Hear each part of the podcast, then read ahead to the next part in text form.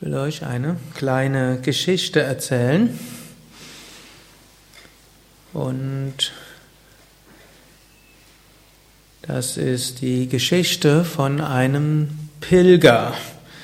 Und das war ein reicher Pilger, der ist unterwegs gewesen, um wichtige Pilgerorte zu besuchen, um dort sein Herz zu öffnen, zu reinigen.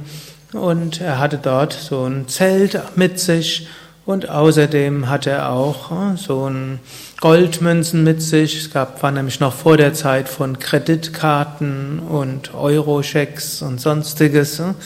Und so nahm er für die lange Reise eben so einen kleinen Vorrat von Goldmünzen mit. Und es gab dort, in, war so im Himalaya, wo er von einem Pilgerort zum anderen hingegangen ist. Dort gibt es nicht nur große Heilige und Weise, sondern es gibt auch Scheinheilige und Scheinweise. Hm? Und einer davon war so einer, der hat sich darauf spezialisiert, Pilgern das Geld wegzunehmen. Da oben auf dem Himalaya kaum Polizei oder so etwas war, hatte dort ein relativ leichtes Spiel. Und der hat sich eben verkleidet wie so ein Swami mit einem langen Bart und orangenes Gewand. Und äh, er war jetzt kein Gewalttätiger, sondern er wollte das so mehr äh, eben klauen.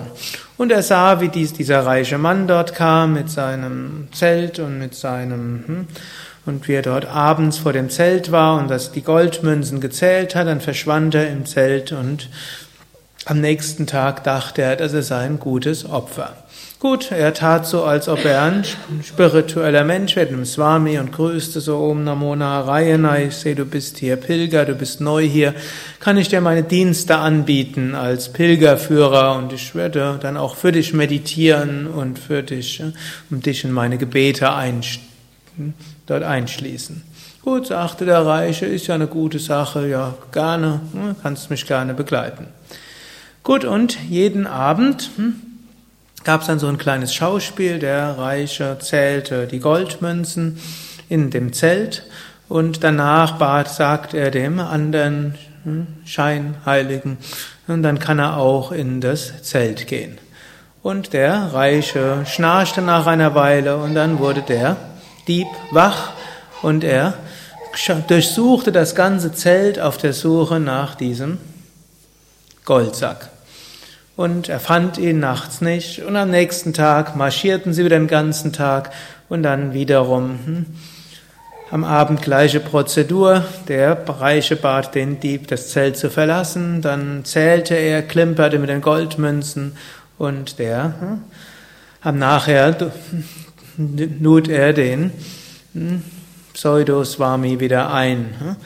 Und so ging das einige Nächte und inzwischen war es schon so, der Dieb, der durchwühlte jeden Ecke des Zeltes und er guckte, ob irgendwo was verbuddelt war und er fand nichts.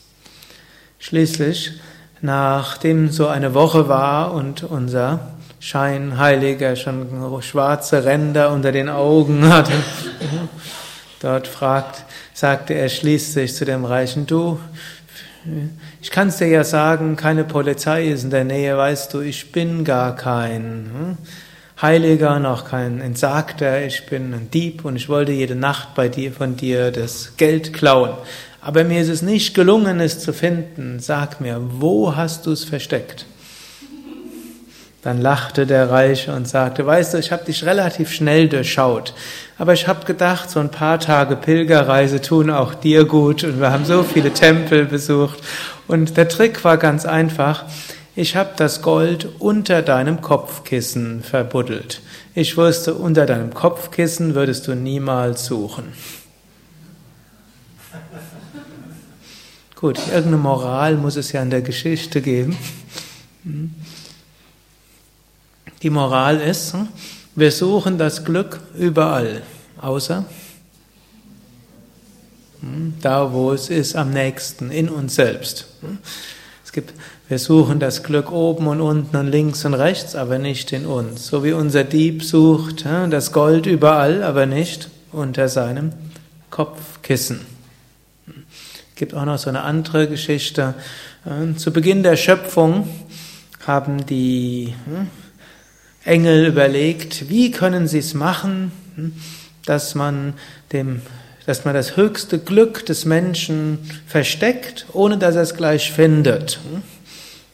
Warum die auf die Idee kamen, das verstecken zu wollen, ist eine andere Geschichte, aber eben diese Geschichte besagt halt, dass es dort heißt, äh, ja, wo können wir das verstecken, dass es der Mensch nicht so schnell findet? Und der Erste sagte, ja, wir setzen es auf den höchsten Berg. Und dann sagten die anderen, nee, der Mensch wird den höchsten Berg besteigen und wenn das einer gefunden hat, dann werden alle anderen hinterherrennen. Sagte der Nächste, gut, dann verstecken wir das Glück am Fuß des tiefsten Sees. Sagen, nee, auch der Mensch wird irgendwann tauchen und am Fuß des tiefsten Sees gehen und im Boden und den finden. Und wenn einer es gefunden hat, dann finden sie es alle. Und so beratschlagten sie. Schließlich kam einer auf die Idee und sagte, verstecken wir doch das Glück im Herzen des Menschen. Da wird der Mensch als allerletztes suchen. Und wenn es einer gefunden hat, dann werden es die anderen nicht glauben und die Suche weiter draußen fortsetzen.